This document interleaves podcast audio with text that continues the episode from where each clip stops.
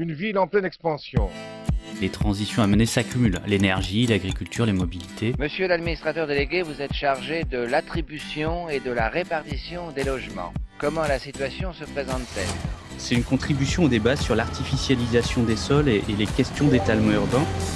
On a privilégié euh, la machine, la matière et l'énergie euh, par rapport à l'être humain. hein. C'est pour ça qu'on ne recycle pas bien les téléphones. And then perhaps the defining trend of the 21st century is population growth. On a une responsabilité sur l'épuisement des ressources et une responsabilité sur la perte de biodiversité. Chaque échec qui va permettre euh, la prochaine fois de faire mieux et chaque échec est autant instructif qu'un succès. Des projets d'urbanisme qui sont indispensables du fait d'une circulation toujours plus intense. Ce plan est un plan que le public notait pour venir voir.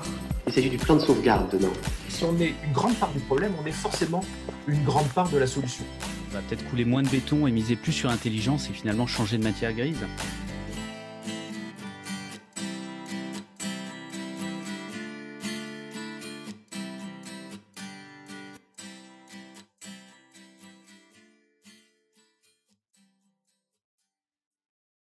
Didier Mignery, bonjour. Bonjour. Alors Didier, tu es fondateur et donc président de HubFactor, une start-up qui s'est donné pour objectif de, de faire prendre un peu de hauteur à la ville en, en construisant sur les toits. Mais tu vas nous, nous raconter ça. Qu'est-ce que, qu'est-ce que vous cherchez à développer euh, chez HubFactor Alors, euh, Factor a décidé de s'intéresser euh, au sujet de la surélévation des bâtiments.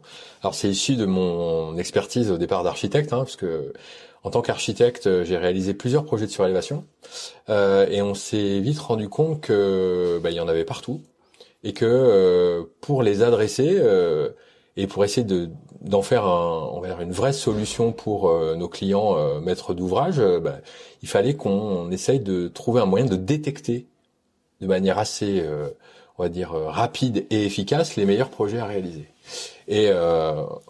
Quand on a réalisé notre euh, un- l'un de nos premiers projets livrés en, en 2015, en fait, on, a commencé à réfléchir à un petit outil euh, euh, logiciel informatique qui permet de détecter via l'analyse en fait des données open qui sont générées par les métropoles, hein, c'est-à-dire à la fois bien sûr les PLU, mais aussi les hauteurs de bâtiments, de faire un, un outil qui permet de faire le delta entre ce qui existe, les hauteurs de bâtiments qui existent, et les hauteurs autorisées dans les PLU.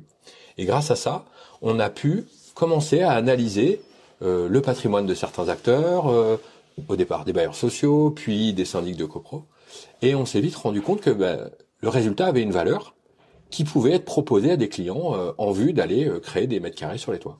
Donc là, c'est donc un- un- une proposition qui est auprès essentiellement des, propriétaires, des bailleurs, en tout cas des grands gestionnaires de patrimoine, euh, d'identifier, de repérer, euh, de mettre en valeur des potentiels constructifs, mais sur les toits. C'est ça sur les toits, puisque aujourd'hui, euh, forcément, il n'y a dans les grandes métropoles françaises, il n'y a plus de foncier disponible. Et à l'heure de la zéro artificialisation des sols, de la rénovation énergétique des bâtiments, bah, il faut essayer de trouver des, leviers, des, re- des ressources nouvelles pour essayer de travailler, ce que nous on aime bien appeler le foncier aérien, cette notion un peu, on va dire, un- qui est pourtant pas très nouvelle, mais en même temps qui, qui, qui sonne bien en tous les cas, euh, et euh, qu'on peut exploiter via la surélévation, mais pas uniquement. Donc la création de mètres carrés euh, liés à l'habitat hein, principalement, euh, mais on peut aussi exploiter euh, ce foncier aérien pour faire plein d'autres choses, de la végétalisation, euh, de la création, de la production d'énergie, et ainsi de suite, et ainsi de suite. Donc voilà. Alors tu parlais de métropole. En effet, peut-être qu'on a envie, besoin plus exactement de monter et d'exploiter, de valoriser ce foncier aérien essentiellement dans, dans les métropoles denses, euh, déjà denses. Euh, on, on est en train de parler de quelques projets. C'est quoi les, les potentiels euh, Alors aujourd'hui, euh, dans les démarches qu'on a, enfin, dans la démarche que l'on mène, on a identifié euh, à l'échelle des dix plus grandes métropoles françaises un potentiel. euh, alors si on parle par exemple d'un- segment très précis qui est le la copropriété, euh, on a on a envisagé, enfin on a détecté environ 300 000 copropriétés euh, euh, dans les dix plus grandes métropoles françaises et on et on, on a on a identifié un peu plus de 10% de ces copropriétés qui étaient éligibles à la surélévation. Et ça, c'est un, c'est assez nouveau puisque pendant longtemps la surélévation a été un espèce de marché de niche réservé à des marchands de biens ou entre guillemets à, à l'opportunité de faire des mètres carrés complémentaires euh, dans des zones extrêmement bien valorisées et pas comme une solution ou une espèce d'alternative. Alors, je ne veux pas dire qu'on va résoudre euh, la problématique du, foncier euh, grâce à la surélévation, non. Mais par contre, ça peut être un potentiel assez intéressant à exploiter, notamment au regard de euh, la requalification des bâtiments existants et du faire avec. Voilà. Alors peut-être revenir là-dessus, c'est-à-dire 30 000 copropriétés potentiellement, hein, enfin à peu près, on comprend bien, copropriétés qui sont qui sont aussi soumises à, à autre chose, à d'autres enjeux aujourd'hui, euh, notamment euh, le fait d'être euh, au rendez-vous de 2050 et si possible bien avant, de décarbonation, d'isolation, de réaménagement, globalement un enjeu de seconde vie pour pour ces bâtiments-là. Alors on parle des copropriétés, mais on parlera aussi hein, d'autres d'autres ensembles. Pourquoi est-ce qu'aujourd'hui ce potentiel n'est pas ne s'active pas tout seul finalement? Euh, on a un potentiel constructif significatif. Pourquoi est-ce que ça se fait pas tout seul? Alors, une des vraies difficultés, euh, on a dit, euh, il y a deux grands types de, de, clients, entre guillemets, en tout cas de, de, propriétaires de ce foncier aérien. Donc d'un côté les copropriétés, de l'autre côté les bailleurs sociaux. pour parler des, copropriétés en premier, c'est assez simple puisque ce sont des copropriétaires. Déjà, ils sont propriétaires à plusieurs de leur immeuble mais c'est surtout euh, absolument pas des professionnels de l'immobilier, c'est-à-dire que c'est des euh, euh, c'est des gens qui ont acheté un appartement, donc un morceau de l'immeuble pour leur leur exploitation personnelle. À partir de là, avoir une relecture du bâtiment existant on va dire, même d'envisager sa rénovation est déjà un peu un sacerdoce. On voit bien avec toutes les problématiques de rénovation énergétique qui se posent aujourd'hui. Ça, c'est un, un, vrai, un, vrai défi. Alors d'ici à les engager dans une démarche de projet, c'est-à-dire à envisager la création de mètres carrés complémentaires qui permettrait le financement euh, de tout ou partie des travaux de rénovation, euh, c'est compliqué. Donc là, vraiment, euh, l'enjeu de, de c'est de les accompagner via une mission, on va dire, d'assistant en maîtrise d'ouvrage, qui se positionne d'une manière un peu, voilà, un, peu particulière dans dans la chaîne de, de, on va dire, la chaîne de valeur aujourd'hui immobilière, hein, puisque on est, on se positionne un peu tiers de confiance, en revenant un peu sur le fondament le fondamental vraiment euh, de ce qu'est la copropriété, c'est-à-dire que pour qu'on fasse, pour faire un investissement en copropriété, il faut qu'il soit partagé. Et donc, c'est un vrai sujet sur lequel euh, nous on a essayé de se positionner, qui est sans doute peut-être un levier pour que les projets se euh, réalisent. Voilà, et donc c'est d'envisager ça. Alors, tiers de confiance, mm. parce qu'il y a des acteurs autour de la table. On a donc des propriétaires, des copropriétaires. Ils sont nombreux, donc il y a déjà sans doute euh, euh, la nécessité de regarder dans le même sens, de, de faire projet, donc euh, donc d'y voir clair là-dessus. Euh, on, on, a des gestionnaires de ces copropriétés-là, euh, des syndics, mm. mais mais là le projet, les projets dont il est question, c'est de poser quelques logements sur des toits, donc d'avoir un opérateur, un promoteur mm. qui construit et qui commercialise ces logements-là, et que ce soit aussi une opportunité pour une réhabilitation globale euh, de la copropriété. Donc, en plus, on vient toucher le quotidien de chacun. Hein, Complètement. Euh, et, et, un quotidien, le quotidien d'un bâtiment qui est, qui est occupé. Ça fait beaucoup d'acteurs. Vous positionnez au au milieu de ce système-là, euh, est-ce qu'on peut, euh, il faudra qu'on évoque aussi hein, les autres segments, mais, mais peut-être est-ce qu'on peut approfondir un peu votre votre positionnement, votre offre finalement auprès des, des, copropriétés? Comment comment vous arrivez là? Comment vous arrivez au pied d'un bâtiment en vous disant tiens là on a quelques logements à faire sur le toit et là on a un bâtiment qui en plus a des besoins de réhabilitation. Peut-être qu'ici on peut travailler. Alors effectivement, hein, euh, on est passé on va dire de, de l'architecte qui euh, se baladant dans la rue euh, voit et regarde et voit les dents creuses entre guillemets les bâtiments plus bas que les autres à une vision un peu différente puisque aujourd'hui grâce à notre outil logiciel on est capable d'analyser assez en masse, enfin massivement, les potentiels des gestionnaires de copropriété, donc les syndics de copropriété. À partir de là, donc on travaille pour ces gens-là en analysant massivement leur, leur potentiel, enfin plutôt leur bien en gestion.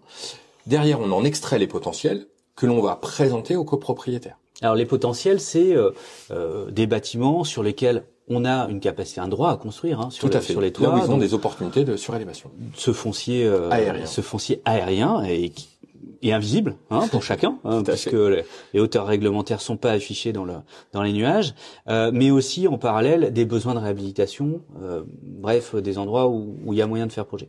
Donc là, vous identifiez des potentiels et ensuite On accompagne euh, les copropriétaires dans la prise en, on va dire, dans la prise de conscience, un, des besoins de travaux de leur immeuble, de comment on peut agir sur euh, justement ces travaux de, rénovation énergétique, comment on peut les orchestrer, Et en parallèle, on montre la valorisation donc qu'ils peuvent faire de la vente de leurs droits à construire, donc par la création des mètres carrés sur leur toit, par la création des quelques logements que l'on va euh, positionner sur le toit. En faisant la balance entre les deux, on est capable ainsi d'identifier un financement alternatif de la rénovation globale qui vient ainsi compléter les aides de l'État, euh, les aides type MaPrimeRénov ou, ou les certificats d'économie d'énergie, qui euh, permettent ainsi bah, d'accélérer le process de rénovation euh, en embarquant la copropriété dans une démarche de faire.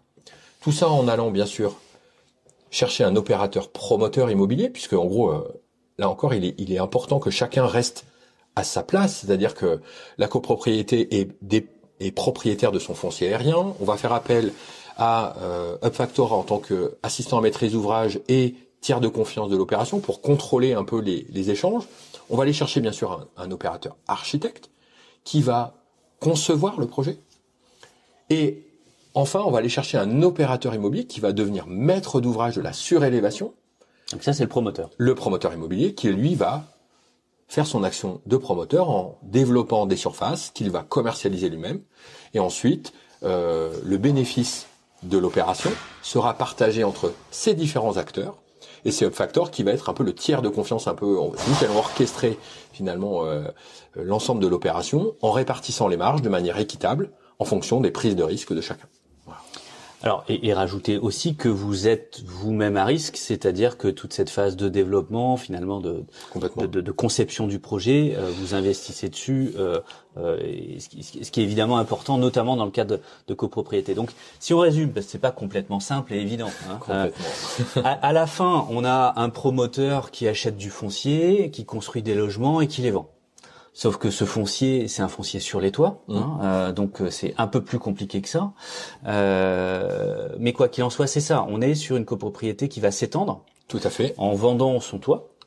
Hein, euh, ce qui va faire de nouveaux voisins, de nouveaux membres de la copropriété, in fine, à la fin de l'opération, et aussi une création de valeur économique au bénéfice de la copropriété qui va permettre de payer la réhabilitation globale. Exactement. Dit comme ça, euh, c'est simple, et en même temps, on voit bien, ça se fait pas tout seul. Euh, donc, vous identifiez vous en amont pour identifier les lieux où c'est possible. Hein, on l'a dit, les copros certes, plutôt dans les métropoles certes, mais pas toutes.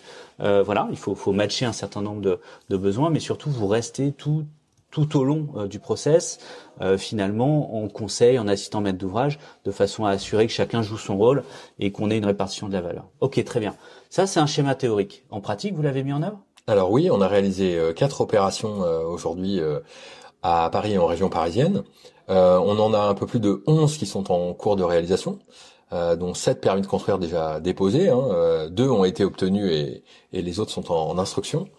Euh, ce qui est, il est important de noter, c'est que on pensait que les propriétés seraient euh, assez réticentes à se lancer dans ce genre d'opération et il s'avère que, par exemple, au premier trimestre de, de l'année, en 2022, on a déjà gagné 11 nouvelles assemblées générales. C'est-à-dire qu'on a proposé à 11 nouvelles copropriétés de s'engager dans la démarche de réflexion. Tiens, on va identifier les problématiques de notre copropriété, on va réfléchir à notre rénovation et envisager un moyen de financer par la surélévation.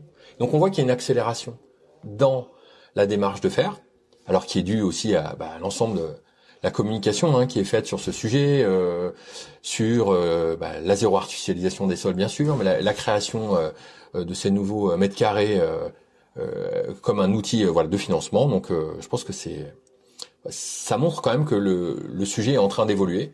Euh, c'est pas sans problème. Hein. Il, y a, il y a des obstacles, on y reviendra, mais euh, voilà, c'est déjà une première euh, première réussite. Peut-être en parler deux minutes quand même, quand oui. parce que c'est intéressant. Tu dis on a gagné une opération. En fait, gagner une opération, c'est un vote en copropriété. Tout à fait. Donc à un moment, il faut à la fois développer le projet, mais il faut convaincre. Exactement. Euh, et, et, très clairement, les copropriétés étaient identifiées par bah, le fait que c'est beaucoup de monde, hein, euh, euh, des non professionnels, tu, tu le disais mmh. très bien, euh, comme peut-être étant le, le, le dernier, euh, le, le, dernier terrain sur lequel on arrivera à avancer. Alors, voilà, une hirondelle fait pas le printemps, etc., etc. On verra, mais en tout cas, manifestement, vous y arrivez.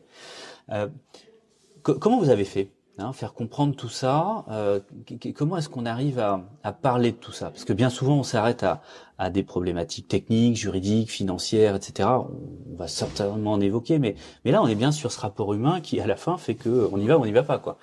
Euh, Qu'est-ce que vous avez euh, Qu'est-ce qui, dans ton ce retour d'expérience qui commence à être vraiment concret, euh, quels apprentissages t'as de ça?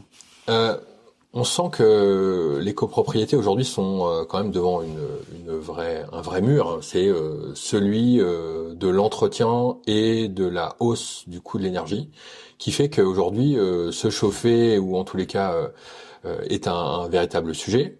donc ça, il y a une explosion des charges donc ça, c'est vraiment indéniable. Et de l'autre côté, on a des copropriétés qui ont été construites, on va dire, dans les années 50, 60, 70, qui se dégradent très rapidement, et où finalement l'intervention ou la réintervention coûte très cher, parce que bah, c'est des travaux en milieu occupé, et qui nécessitent ben, des précautions et qui nécessitent une vraie expertise et un savoir-faire. Et ça, aujourd'hui, c'est vrai que euh, quand on achète un appartement, on ne pense pas aux travaux qu'on va devoir y faire dans 5, 6, 10 ans.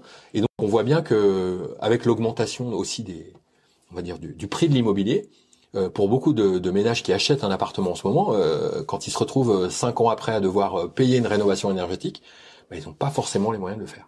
Donc on voit bien que cet argument économique est, vraiment prégnant. Hein. Faut pas se voiler la face. C'est l'argument un peu euh, massif euh, et qui fait le succès aujourd'hui de l'offre factor.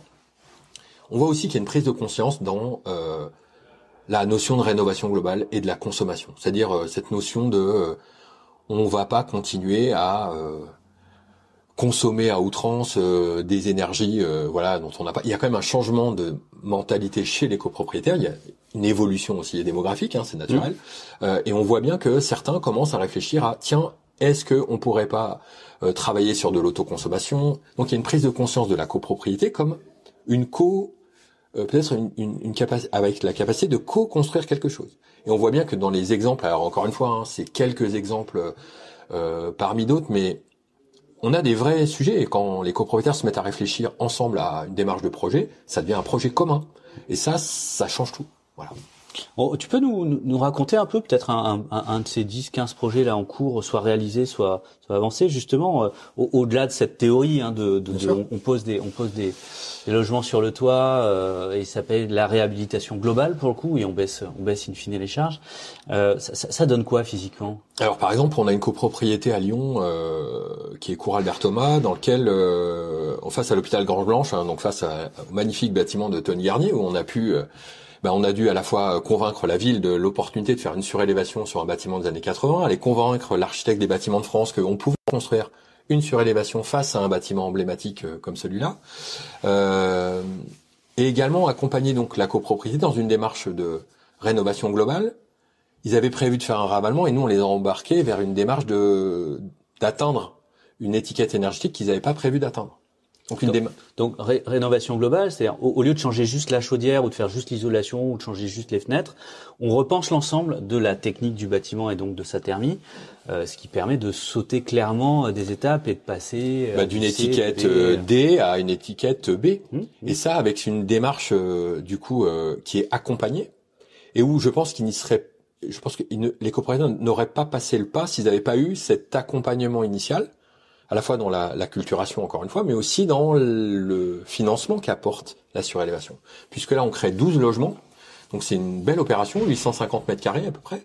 Sur une copro qui en compte euh... Qui a 40 lots à peu près. D'accord. Euh, donc euh, une intervention quand même assez importante, mais qui euh, reste raisonnable, hein, puisque la plupart du temps, nos opérations ne dépassent jamais les 30% de l'existant. Mmh. Voilà, à peu près, c'est la, la, moyenne de, de nos opérations.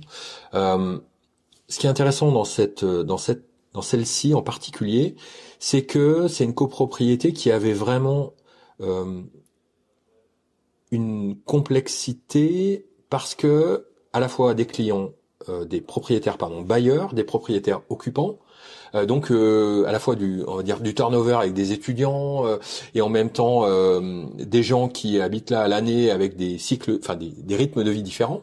Donc on a apporté dans la programmation, on les a consultés dans la programmation, ils ont choisi de, par exemple, plutôt d'avoir des logements familiaux au lieu d'avoir euh, des logements, euh, on va dire peut-être plus rentables pour un promoteur, mais voilà, euh, avec une, un intérêt de vie plus important.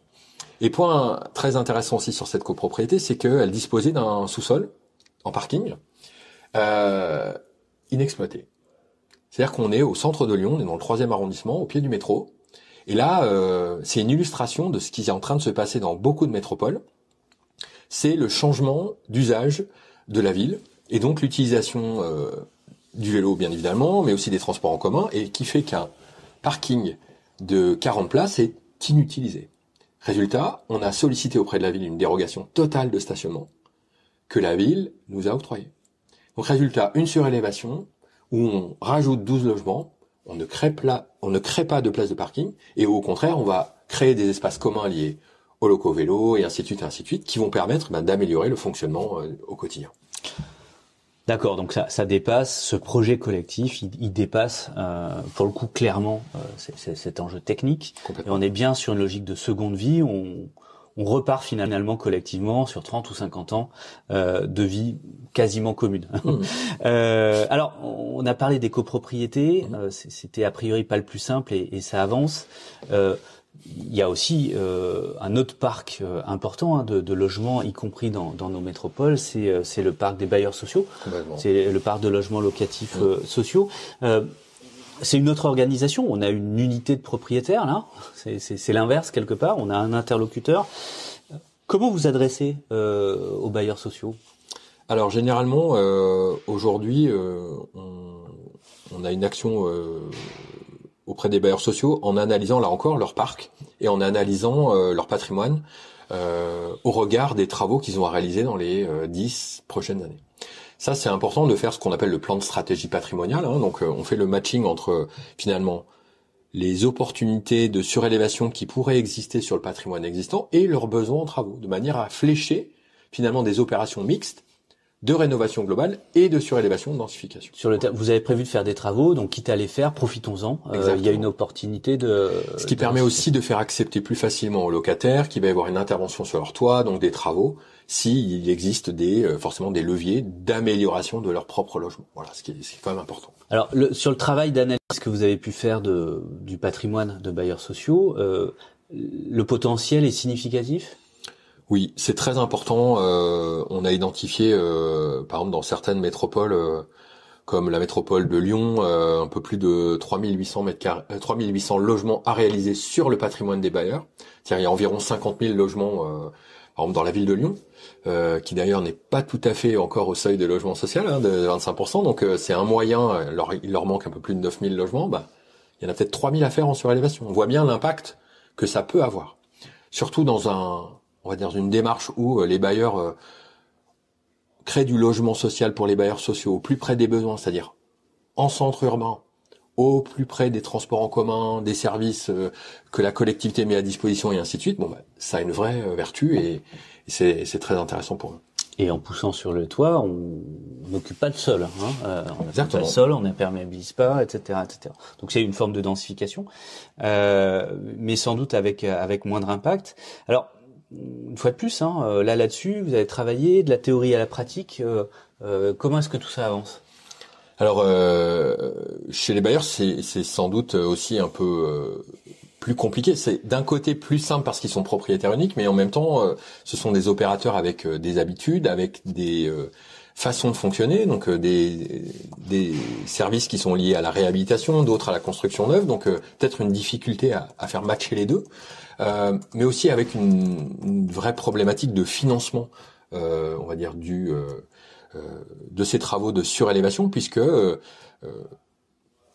il y a encore aujourd'hui, malgré tout, bah, des, surcoûts de construction hein, liés à, la réalisation de ces projets. On travaille en hauteur, on travaille en milieu occupé, et c'est vrai que bah, peu aujourd'hui se lancent véritablement dans ce genre d'opération. Alors, c'est en train de venir.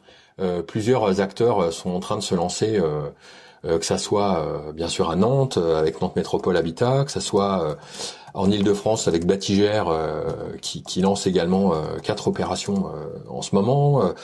à Lyon, j'en ai déjà parlé, mais voilà, la Sacvel qui est également en train de lancer une très belle opération de, de surélévation et de rénovation globale. Bon, on voit que le sujet bouge. lors du dernier congrès HLM à, à Bordeaux, il y a eu vraiment euh, une embellie sur ce sur ce sujet-là et, et, je pense que ça coche beaucoup de cases de, des objectifs des bailleurs sociaux en ce moment. Alors ça coche beaucoup de cases, mais ce que je comprends entre les lignes, hein, c'est que ça change aussi les pratiques. Hein, euh, on est en train de parler de, de, de, de réhabilitation, mais aussi de développement euh, du parc, euh, euh, et, et, et c'est pas aujourd'hui euh, rentrer dans les mœurs. Ça veut dire que dans ces cas-là, on attend toujours les pionniers, Complètement. hein, euh, qui vont faire exemple, qui vont montrer aux autres que en fait c'est possible. hein. Euh, ça, ça va, ça va s'avancer prochainement? Alors il y a un sujet euh, qui je pense est intéressant euh, là-dessus, c'est qu'ils ont besoin d'un coup de main et je pense que le coup de main il peut venir euh, par les métropoles, euh, c'est-à-dire par les, les acteurs aussi politiques qui euh, donnent le là des politiques urbaines et qui euh, ont le recul nécessaire pour dire il nous faut euh, accélérer sur la création de logements ici, euh, de telle typologie là et ainsi de suite. Et ça c'est important puisqu'on voit bien que certains bailleurs ont, ont besoin de cet assentiment entre guillemets euh, des métropoles et, et, et sollicitent naturellement euh, leur avis euh, pour cela. Et je pense qu'il y a un gros travail à, à mener là-dessus. Alors qu'on a eu la chance d'initier euh, avec certaines métropoles, euh, et là notamment avec une métropole euh, que je mets souvent en avant parce que ça a été euh, la première, et franchement il faut il faut souligner ça, c'est euh, l'Eurométropole de Strasbourg, euh, avec laquelle on a eu un, un- on a fait un travail très intéressant au départ d'analyse du parc logement du locatif social, en analysant massivement, un peu en faisant un crash test de leur PLU sur le parc logement euh, locatif social. Et on a trouvé euh, énormément d'opportunités.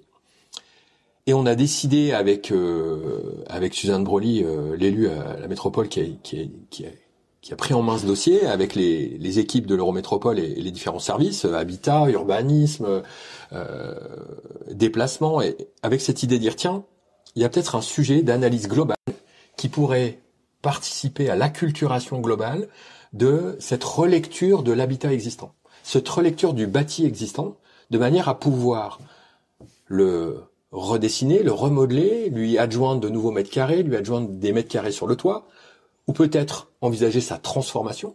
Et donc c'est une vraie logique un peu métropolitaine, portée par les politiques, qui d'un seul coup va donner des possibilités de faire aux bailleurs. Mais aussi du coup à réintégrer le sujet qu'on mène avec les copropriétés en en faisant un tout, et qui finalement bah, s'apparente à une vraie politique euh, de relecture du patrimoine existant. Voilà, donc, euh, Donc vous adressez aux, aux propriétaires, copropriétaires Mhm. euh, de, de- de ces copropriétés privées, aux bailleurs sociaux qui eux sont propriétaires de parcs hein, significatifs, mais aussi aux territoires euh, via via les via les métropoles notamment, euh, les collectivités locales en tout cas. Donc euh, de, de, de l'initiative, euh, comme tu le disais, hein, de, de, de Mhm. l'architecte qui repère une, une opportunité en passant dans la rue, euh, on, on passe à la définition de politique publique, euh, politique publique locale, euh, sans doute, euh, avec avec sans doute aussi quelques quelques éléments réglementaires euh, euh, ou autres. Alors ce que je comprends aussi, c'est que il y a besoin de réaliser que des potentiels existent. Il y a besoin que les copropriétaires réalisent ça, mais aussi les bailleurs sociaux, les collectivités. On a besoin de regarder en l'air quelque part pour voir ce foncier aérien, euh, de lever un peu la tête et, et- et sans doute vos outils numériques permettent euh, permettent ça. On a besoin aussi d'accompagner cette logique de tiers de confiance Mm. de façon à, à faire matcher des projets complexes par nature. Euh, mais peut-être entre le moment où on s'aperçoit qu'il y a un potentiel et le moment où on donne les clés aux nouveaux euh, propriétaires de ces bâtiments, de ces logements euh, à l'étage. Il y a plein de choses. Vous commencez à avoir un petit peu de recul quand même, euh, euh, et puis on est plus dans la théorie, on est vraiment dans, la pratique. Au- Aujourd'hui, euh, qu'est-ce qui coince euh, et comment est-ce qu'on peut faire accélérer les choses?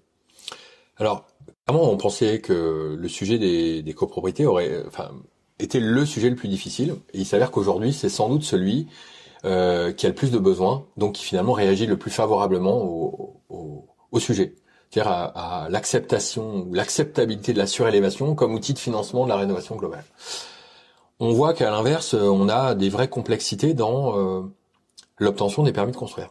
Pourquoi? Parce que euh, bah, aujourd'hui, euh, travailler en densification, travailler en acceptabilité euh, patrimoniale dans des secteurs euh, de centres urbains, euh, c'est pas facile.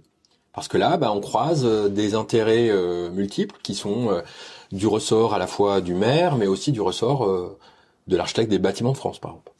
Par exemple, euh, de, est-ce qu'il est encore pertinent de faire des toitures en zinc euh, à Paris euh, alors que on est à la chasse au degré et qu'une toiture en zinc bah, a cette capacité, on va dire une capacité de, production de chaleur qui, est quand même non négligeable. Voilà. Ça c'est un vrai sujet. Donc on voit que le travail qu'on mène avec les métropoles peut sans doute nous aider à acculturer mieux à la fois les, les, les décideurs, euh, dans l'acceptation de ce genre de projet, c'est-à-dire leur montrer finalement que ce n'est pas des, des opérations d'opportunistes, mais des opérations qui, mis bout à bout, peuvent avoir un impact à la fois sur euh, la rénovation, mais aussi la création de logements. Et euh, ça, euh, avec le travail qu'on peut mener avec les bailleurs sociaux, mais aussi dans la dans le, le logement privé, puisque l'intérêt d'une métropole ou d'une en tous les cas d'une ville en tous les cas, c'est de travailler sur la mixité. Et donc on voit bien même que chez certains bailleurs, ils n'hésitent pas à travailler en mixité, en logement social en dessous, accession sociale et même accession libre. Donc je pense que ce sujet-là, il est il est multiple et on se doit de travailler sur ces problématiques. Et c'est vrai que l'acceptabilité qui est encore, euh, on va dire, euh, c'est le Graal, hein, l'obtention du permis, euh, voilà. On voit que c'est quand même un point très important. Donc là, vous êtes soumis, comme d'autres, hein, euh, à, à aujourd'hui cette, cette forme d'impasse dans laquelle beaucoup sont, euh, cette difficulté à densifier la ville dense. Alors, c'est peut-être pas nécessaire partout, euh, mais en tout cas, on a bel et bien un certain nombre de besoins auxquels on ne répond pas dans la ville dense, et, et il se trouve que là, la solution proposée euh, permet de créer du logement, éventuellement sans parking et donc sans voiture générée, et le tout sans occuper de sol et donc ne rentre pas en concurrence avec le reste de végétal qu'on peut avoir là, dans la ville minérale. Si vous y arrivez pas, personne n'y arrivera, hein, globalement. Et il y a, y a sans doute un, un- en effet, un travail là-dessus euh, culturel. Je sais pas si c'est acceptabilité ou explication. Euh, je sais pas si aussi il faut pas se dire que tout n'a pas vocation à être densifié. En tout cas, là, on rejoint un, un- un débat, euh, un débat global qu'on va retrouver dans, dans les métropoles attractives déjà denses. Après, de façon plus opérationnelle, euh, qu'est-ce qui se passe? Qu'est-ce qui coince? Qu'est-ce qui est compliqué dans, dans, dans ces projets-là? Ce qui est aujourd'hui encore un peu difficile, c'est qu'il existe peu d'opérateurs immobiliers, c'est-à-dire promoteurs, capables de réaliser ce genre d'opération. C'est-à-dire que c'est des opérations qui mêlent à la fois, bien sûr, construction neuve, mais aussi réhabilitation de l'existant, et tout ça en milieu occupé. C'est vrai qu'on sort un peu du, du spectre habituel des promoteurs immobiliers. Donc, euh, couplé à ça, des tailles de projets qui sont quand même moyennes, c'est-à-dire des euh, la moyenne de nos projets, elle est autour de 800 mètres carrés. Euh, c'est petit. C'est des petits projets pour un promoteur immobilier. Donc euh, l'équation économique euh, est pas forcément idéale si euh, vous êtes une major. voilà, ça ne marche pas. Donc euh, il faut. On voit bien qu'il y a un écosystème qui est en train de se construire. Donc quelques acteurs qui commencent à travailler sur euh, euh, ce genre de projet, qui sont souvent des promoteurs constructeurs. Euh, donc ça, ça peut être une piste. Euh, mais on voit aussi que par exemple euh, certains acteurs du monde de la réhabilitation, eux sont très agiles puisqu'ils connaissent la complexité de la réhabilitation et que c'est plus simple pour eux de créer quelques logements complémentaires en réhabilitant l'existant. Voilà. Donc on a quand même ces difficultés-là, c'est-à-dire ce- la sortie, c'est-à-dire quelque part le Aujourd'hui, on a un outil industriel euh, qui est ce logiciel euh, GeoService qui permet de détecter des potentiels euh, de manière assez importante, de manière euh, massive. Euh, on a des copropriétés ou des bailleurs sociaux qui sont prêts à faire, et aujourd'hui, on a euh, peu d'acteurs capables d'acheter les droits à construire ou même de réaliser les travaux. On voit bien que c'est quand même des complexités encore. Donc en fait, on arrive à convaincre, hein, euh, on arrive à expliquer, on arrive à faire les projets, à les définir. On n'a pas parlé de problématiques juridiques, euh, de montage financier, etc. Parce que quelque part, vous avez défini un cheminement opérationnel. hein, euh, on, on pourra en parler brièvement, peut-être sur les copros. Comment comment ça se passe À un moment, on a une création de nouveaux lots de copropriété, c'est ça Complètement. Euh, en fait, en copropriété, on crée un lot transitoire de copropriété, et ce lot transitoire de copropriété, on le valorise au titre du montage d'opération, voilà, euh, et donc ce qui rémunère ainsi la copropriété de son droit à construire. Donc Voilà. on, on vend ce lot-là vend. promoteurs euh, dont la mission est donc de construire et ensuite de vendre euh, aux, aux propriétaires finaux euh, euh, les, les- les mètres carrés en plus. Donc on est en fait sur un cheminement euh, identifié sur lequel finalement les acteurs les plus difficiles à convaincre sont pas nécessairement les plus ceux qu'on avait prévus. Euh, euh, mais sur lequel euh, ben, on a des tiers de confiance, on a des architectes, on a des entreprises, mais il nous manque aussi euh, cette échelle du peut-être petit promoteur spécialisé et qui sait faire à façon hein, euh, euh, pour pour massifier massifier ces opérations. C'est un des points de blocage. Je ne sais pas s'il y en a d'autres. Euh, non, c'est vraiment un, un sujet euh, du moment en tous les cas, hein, puisque les opérations arrivent. euh, maintenant, il faut effectivement les concrétiser, et c'est un peu l'objet euh, Shape Factor de l'année 2022 et, et 2023, c'est euh, de sortir les opérations euh, qui ont été validés l'année dernière et d'être capable de, de montrer que c'est la surélévation peut être une vraie solution à la rénovation globale et pas uniquement une innovation ou une expérimentation. Non, ça peut être vraiment une solution. maintenant, il faut le démontrer en ayant des réalisations concrètes. Alors nous, notre sujet, c'est de faire parler les pionniers, mais surtout de s'assurer à ce que euh, les solutions qu'ils trouvent essaiment pour sortir des projets pionniers et des projets exceptionnels, sortir de l'exemplaire finalement pour rentrer au banal. Donc on sera extrêmement attentif à, bah, à votre capacité finalement à massifier ou, à la capacité collective avec d'autres peut-être aussi sur le territoire euh, de façon à bah, activer euh, ce potentiel de foncier aérien. Il est là sous nos yeux mais on le voit pas. il est peut-être un peu plus compliqué à mettre en œuvre mais vous avez démontré que c'était possible. Qu'est-ce qu'on peut vous souhaiter pour pour les prochains mois, les prochaines années? Vraiment, c'est d'être capable de continuer à convaincre nos clients et notamment les, les copropriétés de, du bien fondé de cette démarche. Euh, d'être capable d'arriver à convaincre également euh, les, les, villes et les métropoles de se lancer dans ce genre d'opération et euh, de réaliser des opérations de création de logements au plus près des besoins. Voilà, c'est vraiment ça qui, je pense qu'il faut nous souhaiter, et c'est que on soit capable de venir en reparler avec plaisir dans dans quelques mois ou l'année prochaine. Didier Mignery, Merci. Hein, on manquera pas de suivre tout ça, on manquera pas d'aller voir une opération, euh, d'aller visiter et, et, et, et d'en parler ensemble comme ça et d'aller au bout de ce retour d'expérience. Merci beaucoup et à bientôt. Merci.